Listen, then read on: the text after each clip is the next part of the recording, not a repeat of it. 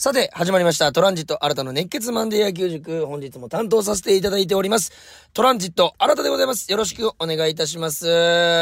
さあ、あーホークス、え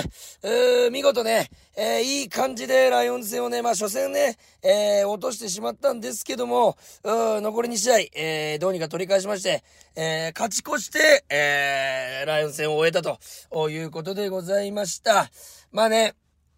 えー、先週、今宮選手もヒーローインタビューで、間違いなく苦しい試合は続いておりますと。ただその中でもね、前向いて、一つでも上向けてね、えー、上向いて頑張っていくしかないと。上目指して頑張っていくしかないと言っておりましたけども、えー、我々もね、その選手たちを応援することしかできないと。いうことでございますけども、所沢にね、思いが届いたんじゃないかなと我々の、おー1点差のゲームをものにしましたし、初戦ちょっと嫌な巻き方しましたけども、巻き返したという3連戦でございました。さあ、今日もですね、メールの方いただいております。ありがとうございます。えー、こちらですね、えー、9番、えー、サード、敗北者の方からいただいております。オリト9番、サード、敗北者の方からいただきます。ありがとうございます。アルソン制作人の皆さん、こんにちは、こんにちは。いつも楽しく拝聴しておりますの、オリが、オリックスのオリ、カタカナでございます。8月30日、ソフトバンクオリックス現地観戦に行きました。ローテーション通り行けば、山本由伸投手が投げる予定だったのと思うのですが、オリックスは田島投手が先発でした。有原投手に、えー、今では、相性が、今までね、相性が良くなかったのが理由ですかね。個人的な見解では CS を見越して、山本投手に悪いイメージ、有原投手にいいイメージをつけたくなかったのか、田島投手を当てたかったのか少しわかりません。しかも、有原投手はこの日は打たれましたが、オリックスの対戦成績非常に驚異的です。えー、ローテンションをずらしてまで負け越している相手にエースである投手を、外すことにはどんな意味があると思いますか？非常に難しい問いになると思いますが、良ければ新田さんの考えを教えてください。よろしくお願いいたします。と、えー、いうふうにいただいております。いつもメールありがとうございます。まあね、えー、オリト9番サード敗北者さんが言うように、僕一番大きかったのは、えー、山本投手が、まあ、あ軸と言いますか、山本投手のどうするかっていうのを考えが軸かなというふうに思います。つまりこの山本投手、えー、まあ、えー、今シーズン、有原投手との対戦成績が、有原さんが3勝で、山本投手の方が1勝ということで、えー、対、えー、ホークスもそうですけども、対有原さんの時にまあ負けていると。えー、まだ5敗か6敗しかしてないのに、そのうちの3敗が多分、えー、ホークス有原さんということで、まあ、苦手なイメージをつけたくないっていうのもついちゃってるかもしれませんけど、そこと、まあ、CS 見越して、そして来年以降も見越して、ちょっとそこは外しとこうかなと。それと、あのー、山本由伸投手の疲労から考えても、まあ、少し CS 日本シリーズに向けて、もっと大事な時期なってくるからこそ、ちょっと期間を空けて休ませようかという狙いがあったのかなというふうに思います。これはね、えー、まあ、中島監督と、まあ、山本由伸投手が話し合って、えー、こういうことになったんじゃないかなというふうに思いますけども、結果的にはそれが、結果的にはズバリハマってしまって、ホークスからすると、有原投手が打ち込まれて痛い負けになってしまったと。ずるずるずるずるいっちゃってね、えー、初回3点、2回3点と、3回も1点でしたっけ ?7-0 までいっちゃいましたし、えー、中盤ね、ホークスのペース持ってきたんですけども、少し、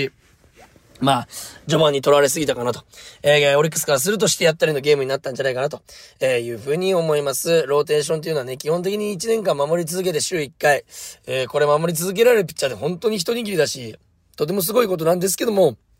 まあこうやってずらしていくことで展開を変えたりとか、流れを変えるっていうのが、まあ俗に言う中島ジック、中島監督の凄さかなというふうに思います。ズバリ的中の中島監督がお見事、さすがだなというふうに思いました。そしてね、打線の方もね、有原投手を打ち崩したというところ、オリックス打線今までね、てか、あの、それまでの試合で、えー、確か有原投手が1.41かなんかだったんですよ、防御率が。オリックスに対して。えー、それをね、序盤で7点というふうにも見事打ち崩したということを考えると、CS、もしオリックスと当たることになった時に、えー、少し、まあこれで対戦成績はもう5分になったと言ってもいいんじゃないかなと。直近の試合のイメージがね、バッター陣でいいというのは、オリックスにとっても有利なのかなというふうに思います。えー、そして最後に PS 新田さんはじめ制作、えー、制作陣の皆様いつも楽しいラジオありがとうございますと。まだまだ残暑が、えー、厳しいですので、お体にお気をつけくださいと。えー、我々の、えー、体まで気遣っていただいてありがとうございます。えー、折と9番サード敗北者さんも、お体気をつけてください。そして、いつでもまたメールお待ちしております。本日もメールいただいてありがとうございます。さあ、それではね、えー、週末のライオンズ戦3連戦、振り返っていきたいなというふうに思います。プレイボールトランジット新たの熱血マンデー野球塾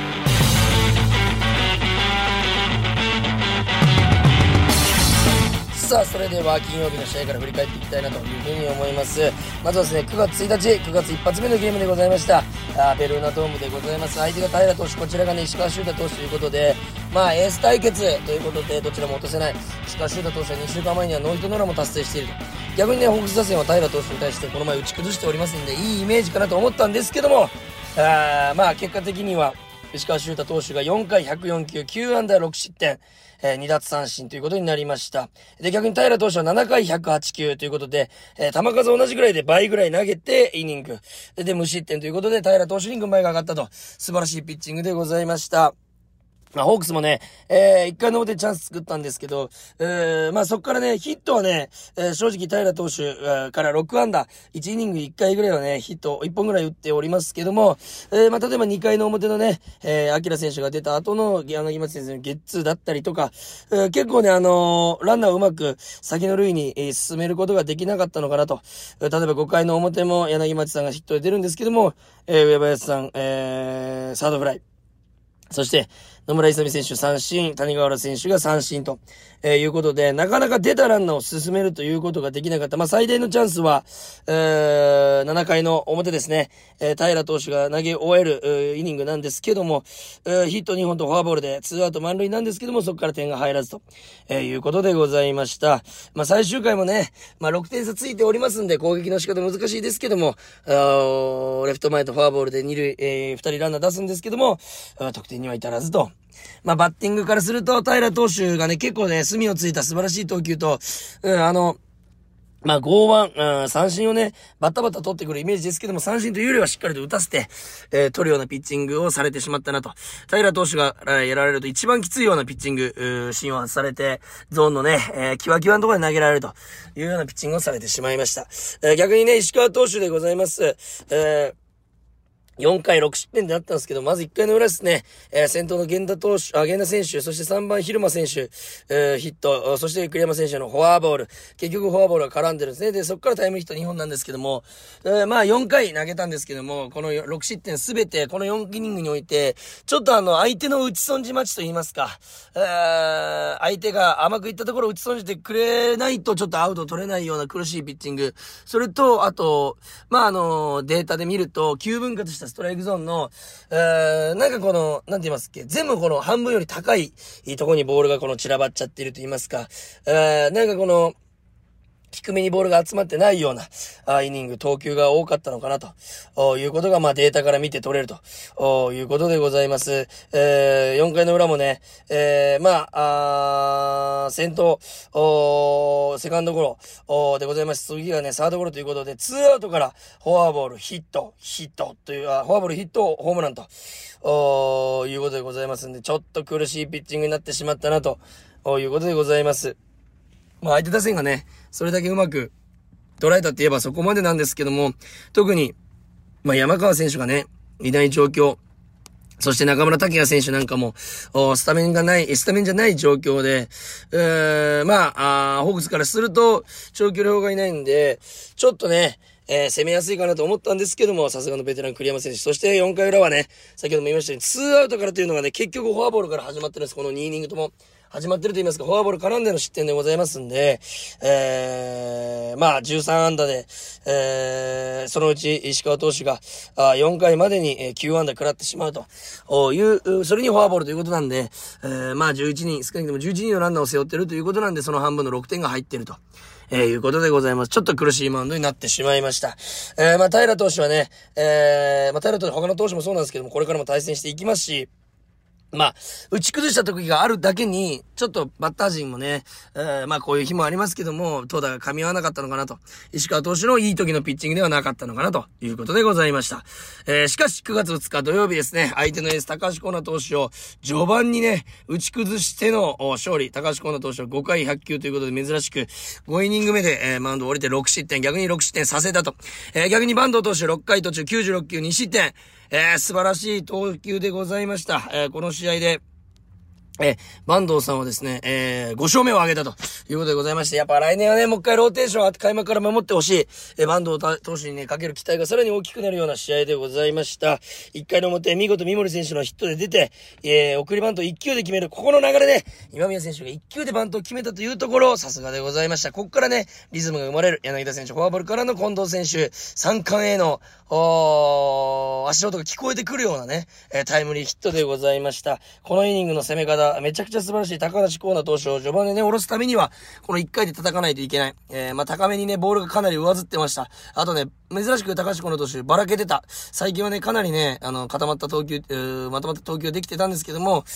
ばらけてた。で、まあね、近藤選手が打ったフォークボールはほぼボールだったんですけども、近藤選手のうまさ光ったのかなというふうに思います。ただ、1回の裏に、ヒット1、2、3、4、5本、を集められて1点取るんですけども、逆に5本で1点でよかったなと。これがね、この試合のターニングポイントかなと。ここ逆転されずに同点で終わったというところは非常に大きかったのかなと。バンド投手にとって大きかったのか。そしてチームにとって大きかった。そして次の1点が4回の表に先にホークスに入ったと。エラーで出たランナー、そしてヒット、フォアボールで満塁にして、えー、さらにパスボール、そして海選手のツーラン。えー、これが本当に大きかった。えー、海選手がね、えー、9番バッターで非常にいい活躍。確かあとキャリアハイまで3本のとこまで迫ってるんですけども、本当にあの、9号ツーランで、えー、しかも相手の高橋光成投手を打つといった意味では変化球をうまく粘り腰で待って、えー、これがね、今年の甲斐さんの凄さかなと。ストレートを張っていても変化球をしっかり待って、えー、壁を作れて打てている素晴らしい、えー、バッティングでございました。ヒット12本で6得点。大体ね、秋山監督もおっしゃってましたけども、えー、ヒット数の半分ぐらいが得点になればいいと。逆に、西武は10安打で 2, 2得点ですので、え、ホックスがランナーを背負いながら、え、うまくしのげる、え、しのいでいった、あっていうのがね、伺えるような、あまあ、得点数とヒット数になっているということでございます。えー、もう一つ言うならね、えー、この、おまあ、こう、1回の表か、と1回の裏、5回の表と5回の裏というふうに1点取った後にすぐ1点取られてるというところは、ちょっとホークスの反省点かなと。やっぱり取った後のイニング、特に先頭をしっかりと抑えて、イニングは0点に抑えるというのが軸になってきますんで、相手に流れを渡さない、そしてこっちの流れを、えー、保ち続けるために、そこを気をつけていきたいなと。いうふうに思いました。ただ、坂東投手もね、丁寧な投球、そしてね、後を継いだ又吉投手、藤井投手、松本投手、大津投手というのが、無失点でリレーしている。しかも3球、23球、15球と、球数もね、まあ、松本幸選手はね、ちょっとかかって、えー、しまったんですけども、ヒット2本、そしてフォアボールで満塁ピンチするんですけども、まあ、しっかりと抑えたと。安定感バッチリのピッチングでございました。えー、ブルペン陣もしっかりと粘った素晴らしい勝利になりました。そして9月3日、昨日ですね、えー、森投手、粘りのピッチング、そして、本当にこの2軍でもね、初完封飾ったぐらい、えー、調子の良さを表すような気持ちの入ったピッチングでございました。相手の与座投手にはね、苦しめられている試合もありましたんで、ここ勝てたのでかいですし、えー、最終戦をね、勝ち越しで終えれた、えー、ライオン戦を勝ち越しで終えれた、対戦成績もね、おり、えー、西武の方が少し上回っておりましたんで、ここ勝ち越したのは大きいかなというふうに思います。6回途中、103球、森投手粘りのピッチング、えー、3安打しか打たれてないです。フォアボールが1個っていうのが素晴らしかった。あ逆に与座投手は5回96球2失点と、こっちも粘粘ったんですけども、1点こっちが上回ったと。まあこれもね、初回に、周東選手足早かったえー、相手のね、センターが取れなくて、えー、中継に帰ってきた時にはもうサードベースついてましたんで、あんなに余裕のスリーベース久々見ました。ああ、飛び込んでいったわけでもないのに、ああやってスリーベースにね、すごく楽勝なスリーベースにできる、シュートさんの凄さかなというふうに思いました。ただこの試合ね、三森選手が2エラーということで少しらしくない、そして途中で変えられるというシーンがありました。えー、10倍になってね、疲れも出てきておりまして、集中力もね、少し続かない。まあ、もう、三森選手はもともと守備がめちゃくちゃ上手い選手ですから、すぐに調整して、えー、大丈夫っていうのは分かってるんですけども、少し心配になるようなね、えー、エラーでございました。まあ、ただね、バッティングの貢献度もすごいですし、これからもシュート、あ三森選手がね、序盤でね、これ出て、えー、スターティングオーダーでいるっていうのがね、チームに勇気を与えますんで、これは帰ってきてほしいし、ずっとスタメン名を連ねてほしいなと。そして、甲斐選手の2試あ2試合連続のホームラン。えー、二桁弾。えー、ということで、2年ぶりの二桁弾ですね。えー、レフトスタンドに、えー、うまく弾っこ、えー、弾き返すことができたと。もう、ホームランバッターのようなホームラン打ちますよね。ストレート、まあ真ん中付近のストレートだったんですけども、しっかりと、うスタンドまで運んだというところでございました。しっかりと壁作った前日のね、変化球と同じぐらいの球速でございます。それがストレートということで、チェンジアップぐらいに見えるんですけども、しっかりと粘って、えー、粘るというのは腰がね、粘ってスタンドへ届いたというところでございました。そして7回のね、表で、えー、近藤選手のタイムリー。これが大きかったですね。8回に1点。取られるも1点差で逃げ切ることができた。まあ、それは全て7回表の、まあ、近藤選手の、タイムリーだったのかなというふうに思います。先頭のね、えー、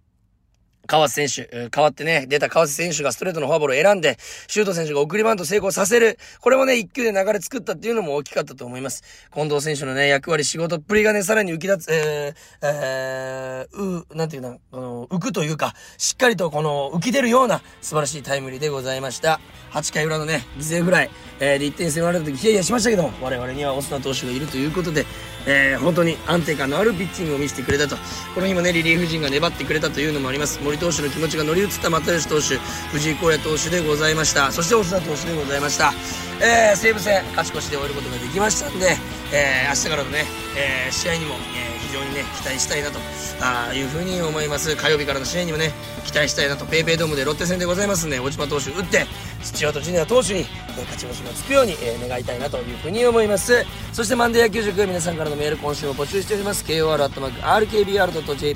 kor.rkbr.jp までお便りお待ちしております。質問にも何でも構いません。よろしくお願いいたします。それでは今日も聞いていただきありがとうございました。ゲームセット